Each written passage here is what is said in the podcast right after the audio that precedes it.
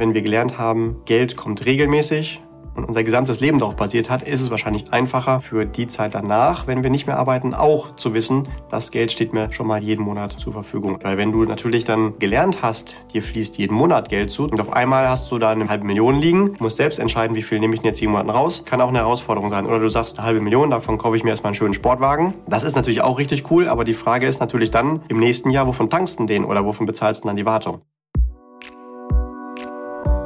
Und herzlich willkommen bei Financial Health, dem Podcast für deine finanzielle Gesundheit. Freue dich auf spannende Inspirationen und leicht umsetzbare Financial Lifehacks für dein privates Finanzmanagement. Es erwarten dich wertvolle Impulse, wie du das Thema Geld und Finanzen zu einer wunderbaren, smarten und schönen Kraft in deinem Leben machst. Schön, dass du da bist. Vielen Dank für deine Zeit und danke für dein Interesse. Es freut sich auf dich, der liebe Julian Krüger und die wie immer besonders liebenswerte Amelie Lieder. Danke, Julian.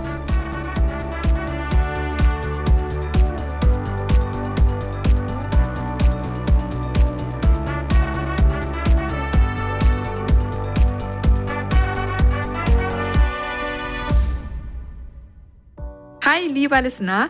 Heute haben wir eine etwas mh, mm, schwierige Folge vor uns. Auf jeden Fall von den Begrifflichkeiten. Es geht nämlich um den Vergleich zwischen der Unendlichkeitsrente und der Verkap Verkapitalisierungsrente. Da verhaspel ich mich schon direkt. Ihr seht also, es, wir haben heute richtig was vor. Worum soll es eigentlich gehen? Wir haben ja alle mal den Plan, nicht mehr zu arbeiten, aber trotzdem monatliche ja, Mindesteinnahmen zu haben. Also das ganze Thema Rente. Und jetzt haben wir da offensichtlich zwei Konzepte. Julian, grenzt doch mal bitte für uns diese beiden Konzepte voneinander ab. Du hast das gerade schon richtig beschrieben. Grundsätzlich geht es darum, eine Lösung zu finden.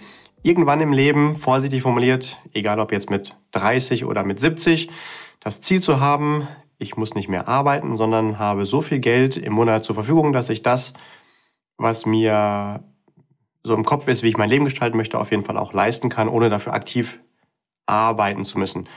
Da gibt's natürlich jetzt unfassbar viele Wordings vor. Ähm, der Klassiker ist Altersvorsorge oder Rente oder Retirement Plan oder finanzielle Freiheit oder passives Einkommen, whatever. Es geht darum, mir fließt regelmäßig Geld zu, ohne dass ich arbeite. Und logischerweise muss ich dafür erstmal irgendwie Geld aufbauen. Die Frage ist dann aber, was mache ich mit dem Geld?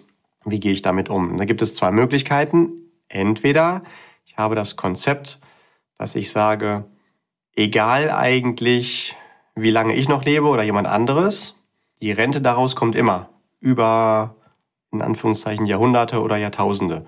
Daher hast du ja gerade auch schon gesagt, wir sprechen da von einer Unendlichkeitsrente. Oder die Alternative ist, zu sagen, das Geld reicht für eine begrenzte Zeit. Das bedeutet, ich muss irgendwie einen Plan haben, für wie lange soll dieses Geld reichen und über diesen Zeitraum verfüge ich das Geld, bis es hinterher bei Null ist. Das nennt man dann Verkapitalisieren. Also haben wir auf der einen Seite die Unendlichkeitsrente, auf der anderen Seite die Verkapitalisierungsrente. Das klingt jetzt relativ kompliziert. Ich versuche es mal mit einem Beispiel. Stell dir vor, Amelie, dein Großvater hat ganz viele Bäume gepflanzt und du besitzt jetzt einen Wald. Mhm. Das hat zum einen den Vorteil, du kannst ab und zu die Häschen beobachten und mhm. da ein schönes Picknick machen, aber auch den anderen Vorteil natürlich irgendwann, und deswegen hat es dein Großvater gepflanzt, dein Opa, ähm, kannst natürlich auch die Bäume verkaufen als Holz. Mhm.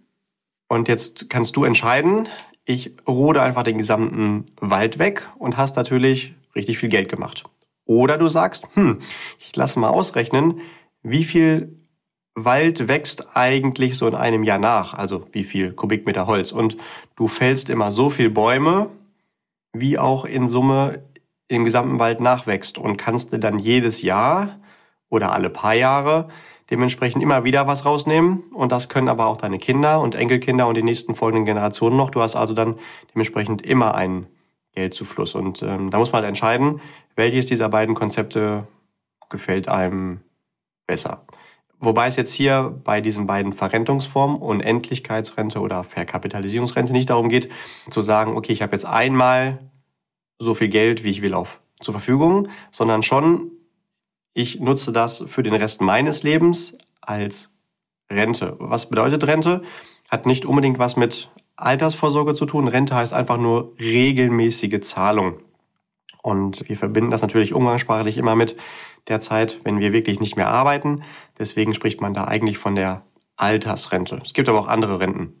Jetzt gehört das hier gar nicht hin, aber zum Beispiel auch das Thema Berufsunfähigkeitsrente heißt auch da wieder eine regelmäßige Zahlung. In dem Fall nicht, wenn ich aufgrund von Alters nicht mehr arbeite, sondern wenn ich aus gesundheitlichen Gründen meinen zuletzt ausgeübten Job nicht mehr ausüben kann. Also Rente heißt immer regelmäßige Zahlung. Daher auch hier die vorsichtige Formulierung oder Frage, wann in meinem Leben soll das denn sein, dass ich nicht mehr arbeiten möchte? Kann man sich ja aussuchen und dann ausrechnen, wie viel Geld muss ich eigentlich dann bis dahin aufbauen, um ab da nicht mehr aus finanziellen Gründen arbeiten zu müssen. Ob ich es noch mache oder nicht, ist wieder was anderes, nur dann halt nicht mehr primär des Geldes wegen, sondern eher, weil es mir Spaß macht. Mhm. Okay, also um nochmal kurz zurückzukommen auf dein Waldbeispiel. Ist es jetzt die Unendlichkeitsrente, wenn ich mich dafür entscheide, dass ich immer wieder ähm, neue Bäume nachpflanze und den Teil dann ja, meinetwegen rode und das Holz verkaufe. Das ist jetzt das ganze Thema äh, Unendlichkeit. Ja, genau. Wobei ich muss nicht unbedingt welche nachpflanzen. Es reicht ja, dass die, die da sind, sogar auch wachsen. Okay, ja gut. Ähm, mhm. natürlich kann ja. ich auch selbst welche pflanzen, das ist auch okay, aber ähm, es geht nur darum, nicht mehr an Holz rauszunehmen, als in Summe von dem, was da ist, dann noch nachwächst. Okay, und die Verkapitalisierungsrente ist dann, wenn ich den Wald auf einmal komplett rode und das Holz dann verkaufe. Beziehungsweise, um es noch ein bisschen passender zu machen in unserem Beispiel, dass ich sage, ich möchte jetzt den Wald über die nächsten 30 Jahre komplett bis auf Null runtergefahren haben. Dass ich nicht vielleicht heute alle Bäume auf einmal rode und ernte, aber zumindest, dass ich mehr rausnehme als nachwächst und ich weiß, irgendwann ist kein einziger Baum mehr da. Das ist okay. ja so ein bisschen so, wie wir aktuell als Menschheit auf diesem Planeten leben. Ne, wir nehmen von dem Planeten mehr für unsere menschliche Existenz als in Summe nachwächst. Und so kann man ja ausrechnen, dass wir irgendwann einen neuen Planeten brauchen. Jetzt geht es hier nicht um Umweltschutz oder ähnliches, aber um das Bild dahinter. Okay, gut. Kann man pauschal sagen, das eine oder das andere ist ja besser?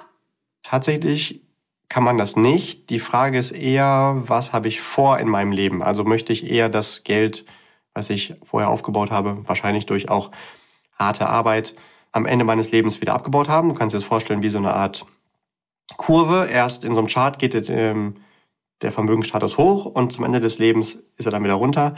Mathematiker würden das wahrscheinlich als Glockenkurve bezeichnen. Oder die Frage nach, ich baue mir das Vermögen einmal auf und es geht das Guthaben nie wieder runter. Also das Chart geht weiter hoch oder zumindest bleibt es dann ab einem gewissen Punkt auf einem Level. Wir haben dann so ein Plateau und es hat natürlich beides Vor- und Nachteile.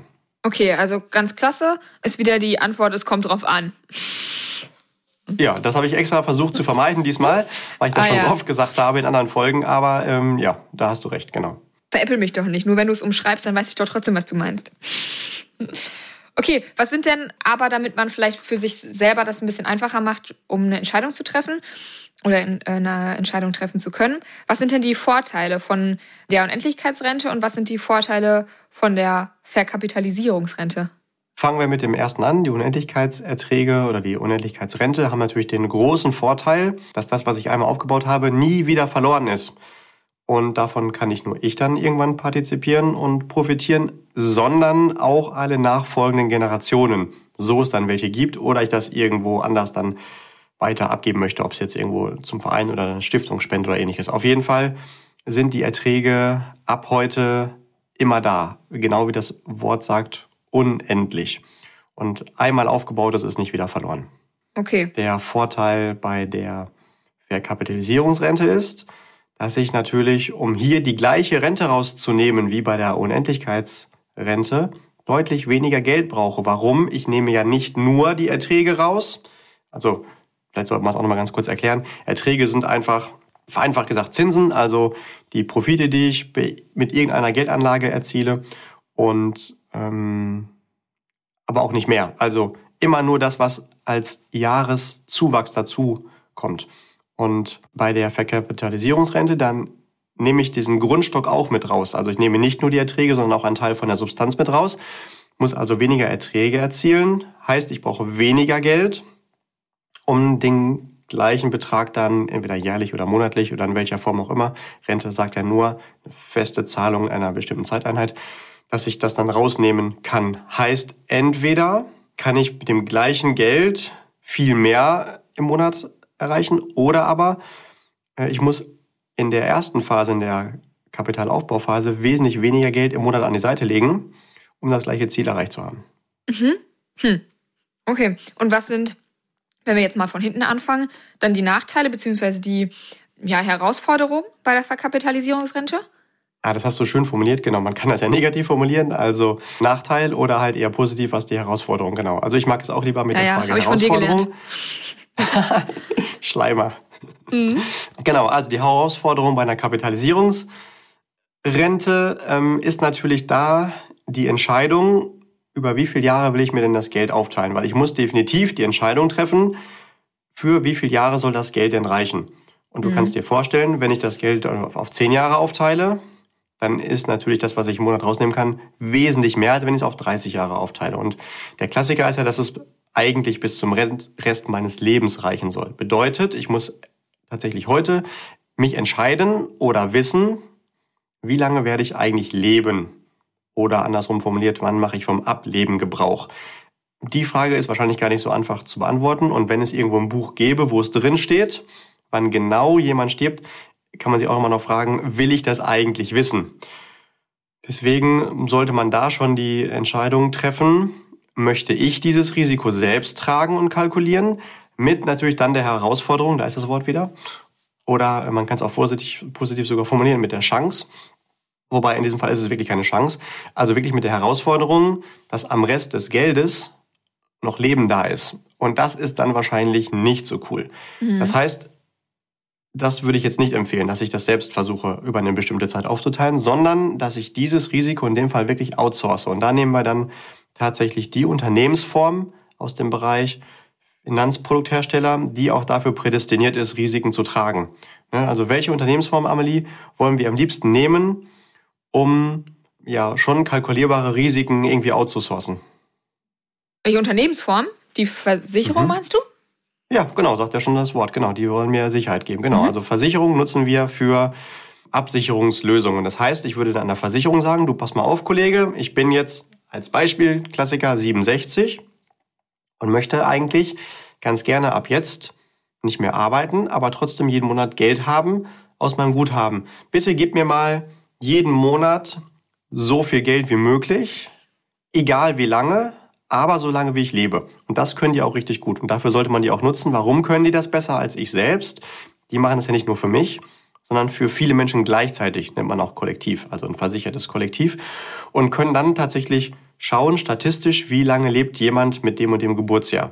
Natürlich können die dir nicht sagen, wie lange ein Individuum lebt, die können dir aber sagen, wie lange jemand statistisch lebt. Und wenn das dann dementsprechend über viele Menschen gelöst ist, dann funktioniert das mathematisch auch. Das heißt, die rechnen aus, über wie viele Jahre ist das Geld aufzuteilen und zahlen dir es einfach jeden Monat aus. Funktioniert in der Praxis dadurch, dass der ein oder andere ein bisschen länger lebt und die Versicherung mehr kostet und das ausgeglichen wird über Menschen, die ein bisschen früher vom Ableben Gebrauch machen. Auch da mal wieder unsere Glockenkurve, die wir eben schon mal besprochen haben, in diesem Fall als statistische Sterbedatumverteilung.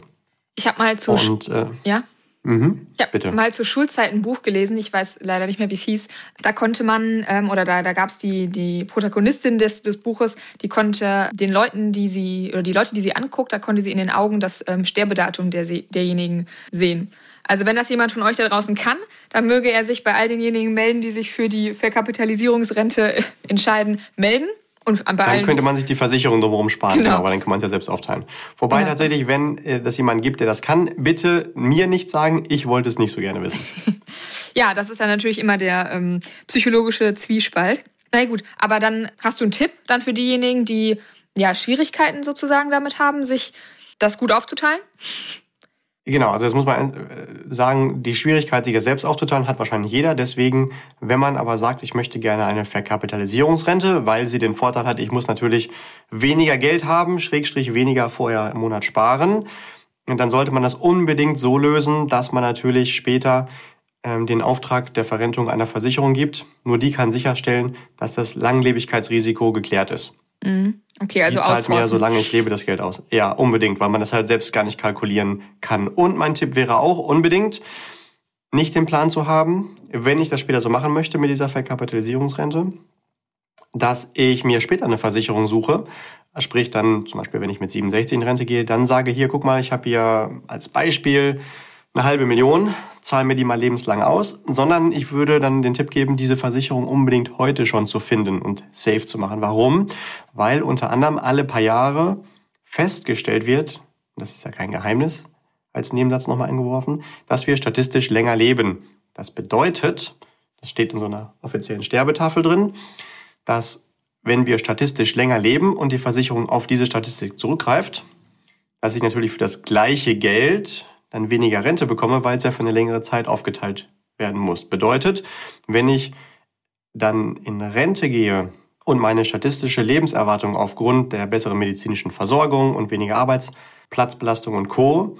einfach sagt, ich lebe länger, dann bekomme ich aus dem gleichen Geld weniger Rente raus. Ich sollte also unbedingt dann schon heute die Versicherung haben, wo ich mir dann dementsprechend schon diesen Umrechnungsfaktor von Guthaben zu lebenslanger Rente safe mache.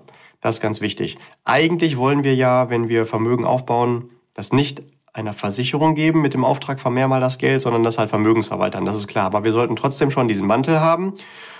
Bei einer Versicherung, wenn wir diesen Verkapitalisierungsfaktor dann entsprechend später haben wollen. Das nennt sich dann zum Beispiel technisch bei manchen Gesellschaften Rentenfaktor und der sollte aber hart sein, also garantiert, weil die äh, meisten Tarife dann einen variablen Rentenfaktor haben. Bedeutet, die Versicherungen können immer noch sagen, oh, die statistische Lebenserwartung von dir, die ist jetzt tatsächlich gestiegen. Du hast zwar das gleiche Guthaben aufgebaut, aber wir zahlen jetzt weniger Rente raus. Das weiß man als Endkunde wahrscheinlich so nicht im Detail, aber gut. Deswegen hat man ja in der Regel auch einen Finanzexperten, der sich mit sowas auskennt und dann auf sowas achtet in den Tarifen. Mhm. Okay, und wenn wir das Ganze umdrehen, was sind dann die Herausforderungen bei den Unendlichkeitserträgen? Die größte Herausforderung hier ist sehr wahrscheinlich, dass wir natürlich für das gleiche Ziel viel mehr Geld aufbauen müssen. Oder wir ein begrenztes Budget im Monat haben, was wir denn für unsere Rentenvorsorge, Altersvorsorge, passives Einkommen, was wir da einsetzen wollen und dementsprechend dann natürlich weniger erreichen, was wir dann im Monat als Rente rausnehmen können. Mhm, stimmt. Genau, also das muss jeder für sich selbst entscheiden. Möchte ich den Weg, der etwas effizienter ist? Dafür habe ich aber nichts, was ich anderen Generationen übergeben kann. Sprich, ich entscheide mich für die Verkapitalisierungsrente. Und das ist das, was in der Praxis auch meistens bei den allermeisten Menschen dann zum Tragen kommt. Oder sage ich, nee, ich möchte ganz bewusst etwas an nächste Generationen weitergeben. Dafür muss ich aber natürlich dann auch bereit sein, in der ersten Phase, also in der Kapitalaufbauphase, mehr Geld an die Seite zu legen. Mhm. Hm. Gut. Okay, das ist gut, dass du das nochmal gesagt hast. Ich würde gerne nochmal einmal, naja, mehr oder weniger einen kleinen Schritt zurückgehen. Mir kam jetzt gerade auch die Frage, mit wem löse ich das Ganze denn? Weil du ja gerade gesagt hast oder mich gefragt hast, Versicherung, Verkapitalisierungsrente, dass das irgendwie mehr oder weniger hm, zusammenpasst. Idealerweise muss man nicht machen. Man kann das Geld ja auch selbst rausnehmen, haben wir eben besprochen.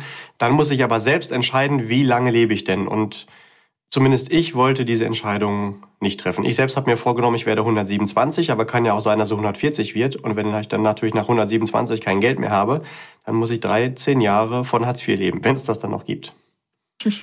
Ja, wenn es das dann noch gibt, okay. Und das ganze Thema Unendlichkeitsrente, wie löse ich das? Äh, indem ich in irgendwelchen Investments investiert bin, haben wir auch schon ganz viele Folgen von gemacht, die natürlich zum einen erstmal mindestens die Chance haben, die Inflation auszugleichen. Zum Zweiten aber natürlich darüber hinaus auch noch wirklich Ertragschancen für mich haben. Ich bin also idealerweise in Sachwerten investiert und erziele damit Erträge von 6, 8, 10 Prozent aufwärts und habe den Vorteil, dass die sich natürlich auch in Zukunft so weiterentwickeln, dass ich sagen kann, planbar im Schnitt erwarte ich wohl den und den Ertrag und den kann ich mir dann den pro Jahr entsprechend dann daraus nehmen. Ich kann natürlich auch noch die Stufe 2 dort nehmen, dass ich sage, okay, ich erwarte folgende Rendite und die nehme ich mir nicht vollständig raus, sondern nur einen Teil davon, was dann bedeutet, dass mein Kapitalstock, also mein Vermögen an sich sogar noch wächst, obwohl ich mir dann was rausnehme, mit dem Wissen, dass ich mir dann ein Jahr später noch mehr rausnehmen kann. Mhm, das ist natürlich dann der zweite Punkt, dass ich sage, da brauche ich natürlich noch mehr Geld dafür, wenn ich sage, ich will gar nicht das, die gesamten Erträge daraus nehmen. Mhm, stimmt. Hast du noch mal ein, Beispiel, unabhängig jetzt von dem ähm, Wald und dem Baum und dem Holzbeispiel, für die beiden Konzepte, damit es noch ein bisschen haptischer wird? Ja, gerne. Auch da haben wir schon eine Podcast-Folge dazu. äh, mit dem Titel 263 macht dich finanziell frei. Da geht es darum, dass man das vereinfacht dargestellt mit dieser Formel lösen kann. Also du nimmst 263, warum? Weil es sich so schön reimt. 263 macht dich finanziell frei. Also die 263 und nimmst deine Wunschrente mit diesem Faktor. Nehmen wir ein ganz einfaches Beispiel. Du sagst, ich hätte gerne 2000 Euro Rente, nimmst also 2000 mal 263, da kommen wir auf etwas über eine halbe Million Euro, etwas über 500.000. Bedeutet, wenn du roundabout 500.000 Euro an Guthaben aufgebaut hast und das in intelligente Investments investierst, dann kannst du dir jeden Monat 2000 Euro rausnehmen, ohne dass das Geld weniger wird. Das ist also das Beispiel für die Unendlichkeitsrente. Die Hintergründe dazu wiederholen wir hier am besten nicht, sondern dann hört man nochmal in die Folge rein. Und äh, das Beispiel für die andere Version, also die Verkapitalisierungsrente, wäre, dass du sagst, okay, ich habe hier einen Batzen Geld, gehst auf einen ungebundenen Finanzexperten, ungebundenen Finanzberater zu und sagst, pass auf, daraus hätte ich jetzt gerne eine lebenslange Rente. Und der vergleicht dann verschiedene Angebote von Versicherungen und schaut dann, wo hast du dann die meisten Vorteile, schrägstrich die höchste Rente dann daraus. Weil das ist jetzt nicht so, dass wenn du mit einmal mit dem Geld auf eine Versicherung zugehst, dass du überall die gleiche Rente rausbekommst. Und logischerweise, wie bei allen im Leben, unterscheiden die sich deutlich in den Details. Ich will jetzt gar nicht drauf eingehen, dafür hast du dann Experten vor Ort, aber vielleicht ähm, sind mindestens schon mal zwei Dinge ganz wichtig. Meine persönliche Empfehlung, Empfehlung wäre auf jeden Fall, dass das Geld dann, wir sprechen mal über die zweite Phase, also die Verrentungsphase, nicht die über die ähm, Phase, wenn man mit einer Versicherung Vermögen aufbaut. Das kann man auch machen natürlich schon. Aber wenn du es explizit sagst, ich nehme das Geld und will direkt mit der Phase 2 starten, dann sollte das bei der Versicherung so gelöst sein, dass du auch da selbst definieren kannst, wo das Geld denn dann investiert ist. Bei Versicherungen ist es ja grundsätzlich so, wenn es um das Thema Geldanlage geht, da muss man sich entscheiden, gebe ich der Versicherung den Auftrag, vermehr mal das Geld oder gebe ich denn den Auftrag, hey, du sollst mir gewisse Rahmenbedingungen erfüllen, zum Beispiel staatliche Anforderungen oder diese Möglichkeit, dass es verrentet wird. Aber du bitte, Versicherung, vermehrst nicht das Geld. Das gibst du bitte weiter an Vermögensverwalter oder Investmentfonds, die ich mir aussuche, die du mir aber ermöglichen musst, da verschiedene miteinander zu kombinieren und gute auszuwählen. Das wäre auch hier mein Tipp, dass ich hier auf jeden Fall einen Tarif habe, der diese beispielsweise fondgebundene Lösung für später dann auch ermöglicht. Ob das jetzt aktiv gemanagte Fonds sind oder ob das ETFs sind oder gemanagte Portfolien, das sei erstmal dahingestellt, aber dass ich selbst entscheide, wer bekommt das Geld. Ich würde es nicht einer Versicherung geben, weil die ja seit Jahrzehnten beweisen, dass die das deutlich weniger attraktiv, vorsichtig und defensiv formuliert hinbekommen als dementsprechende führende Vermögensverwalter. Also immer diese Frage danach, wem gebe ich eigentlich im Detail welche Aufgabe? Klingt jetzt auch wieder relativ komplex, wenn das jetzt zu kompliziert wird. Wie gesagt, einfach auf den eigenen Finanzexperten zugehen, der dementsprechend sich damit auskennt und der kann einem das dann sagen. Und ein zweiter Faktor, der dann natürlich auch wieder bei so einer Auswahl der passenden Versicherung unfassbar wichtig ist, ist das, was wir eben schon mal gehört haben, das ist der Rentenfaktor. Also die Frage danach, für wie viel Geld bekomme ich eigentlich wie viel Rente später? Und das idealerweise garantiert und nicht veränderbar. Es gibt, wie gesagt, Gesellschaften, die können den auch nach eigener Wahl verändern. Das nennt man dann im Fachjargon. Das ist die sogenannte Eierleckklausel. Du als Fachjuristin, Amelie, was ist eine Eierleckklausel? Ähm, ja, ja, die steht in Paragraph 278 BGB. Die Eierleckklausel kenne ich noch nicht. Erzähl mal. Okay, du weißt, ich habe einen Hund. Welches Geschlecht hat der? Das ist ein Männchen. Genau, das ist ein Rüde. Und der leckt sich manchmal seine, vorsichtig formuliert, Geschlechtsteile. Also wir sind ja hier unter uns. Äh, der leckt sich manchmal seine Eier. Warum macht er das? Weil sonst keiner macht. ja, äh, da hast du auch recht. Ich sehe dich da nämlich nicht, muss Fall, ich sagen. Also tatsächlich ähm, macht er das, weil er es kann, ergonomisch. Männer oder Menschen, die können das zum Beispiel ergonomisch nicht, ohne da jetzt ins Detail drauf eingehen zu Sonst würdest wollen. du das auch gern machen ähm, wollen, ne? das ist eine andere Folge. Okay, also, ja, aber ähm, das kann. Mhm. Weil er es kann. Das heißt, wenn Versicherungen diese Option für sich offen halten, dass sie es reduzieren können zu ihrem eigenen Vorteil oder natürlich nach außen in der Kommunikation, ja, das ist notwendig, weil so und so, dann tun die das auch. Alles das, was du an der richtigen Stelle nicht garantiert hast, kann zu deinem Nachteil ausgelegt werden. Das bedeutet, auch das ist wieder ein Thema für eine eigene Folge, ich muss genau wissen, an welcher Stelle ist eine Unveränderbarkeit, Schrägstrich eine Garantie unfassbar wichtig und an welcher Stelle genau eben nicht. Und das nicht zu verwechseln. In den meisten Fällen ist es nämlich genau falsch rum kommuniziert von der Finanzbranche. An der falschen Stelle wird dir eine Sicherheit oder Garantie empfohlen, aber das ist dann zu deinem Nachteil. Und an der wichtigen Stelle ist es meistens nicht mit drin, weil die sich damit gar nicht auskennen im Detail oder es halt nicht abbilden können. Aber in diesem Fall ist dieser garantierte Rentenfaktor einfach wichtig. Nur soll das jetzt heute ja natürlich nicht ähm, hier irgendwie eine Fachvorlesung werden für Versicherungsmathematik im Zweifelsfall. Und das ist aber auch der letzte Tipp heute in der Runde. Das alles mit dem wirklichen Finanzexperten der eigenen Wahl dann besprechen. Was ist denn, wenn ich sage, okay, ich habe die beiden Punkte jetzt verstanden, kann mich aber nicht so richtig entscheiden, also will mich nicht festlegen auf die eine oder die andere Seite. Habe ich die Möglichkeit, also nicht so ein Mittelding zu fahren, ähm, irgendeine Kombinationsmöglichkeit? Quasi so ein Twitter oder mhm. eine Hybridlösung. So eine Art gibt es, nicht ganz, aber fast. Also du kannst dann tatsächlich die Versicherung nehmen. Das ist ja dann die Wahl der Verkapitalisierungsrente. Und sagst, ich möchte aber sichergestellt haben, dass mindestens über den Zeitraum XY die Rente sichergestellt ist, unabhängig davon, ob ich die noch erlebe oder nicht.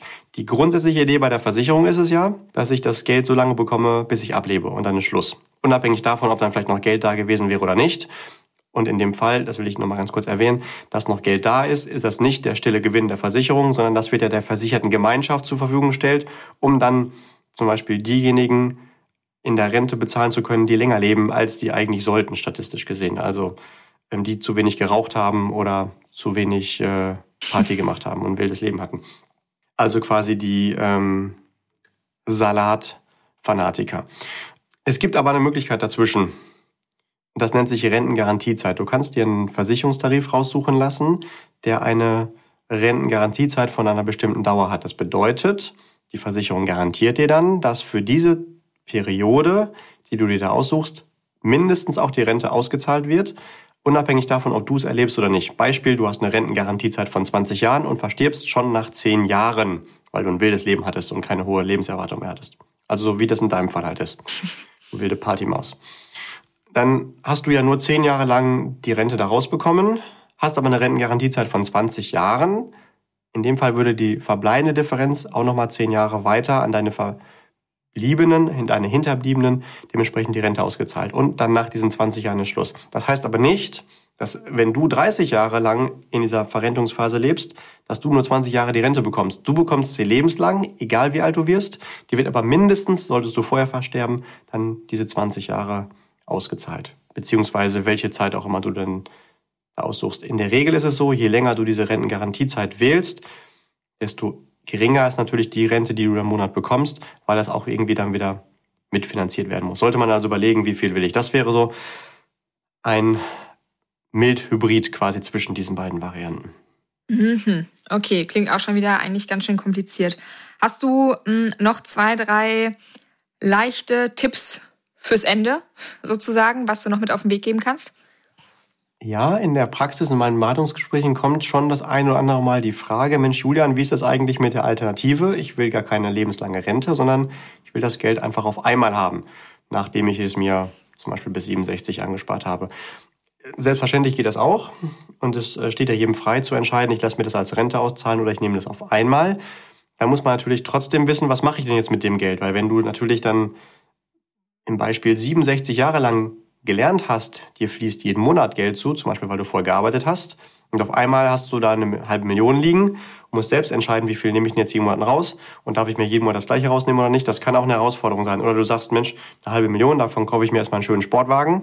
Das ist natürlich auch richtig cool, aber die Frage ist natürlich dann im nächsten Jahr, wovon tankst du den oder wovon bezahlst du dann die Wartung? Oder wenn der nach zehn Jahren nicht mehr so ein cooler Sportwagen ist, dann das nächste Auto.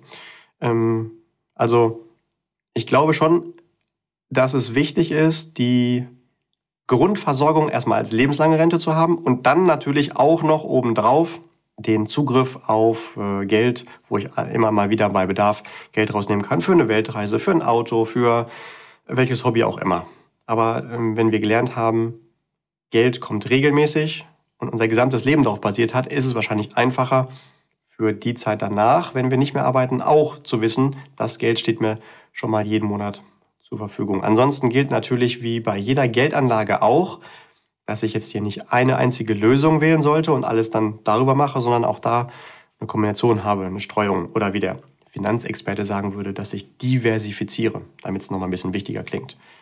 Und da könnte ich natürlich, wenn ich jetzt zum Beispiel sage, ich möchte eine Verkapitalisierungsrente, nicht sagen, ich setze alles auf ein einziges Pferd bei der und der Gesellschaft in den und den Tarif, sondern dann kombiniere ich vielleicht zwei, drei Lösungen oder ich mache auch nochmal eine Kombination aus eben entsprechend diesen beiden Taktiken, die wir hier haben. Also ein Teil vielleicht Unendlichkeitsrente, ein Teil vielleicht Verkapitalisierungsrente.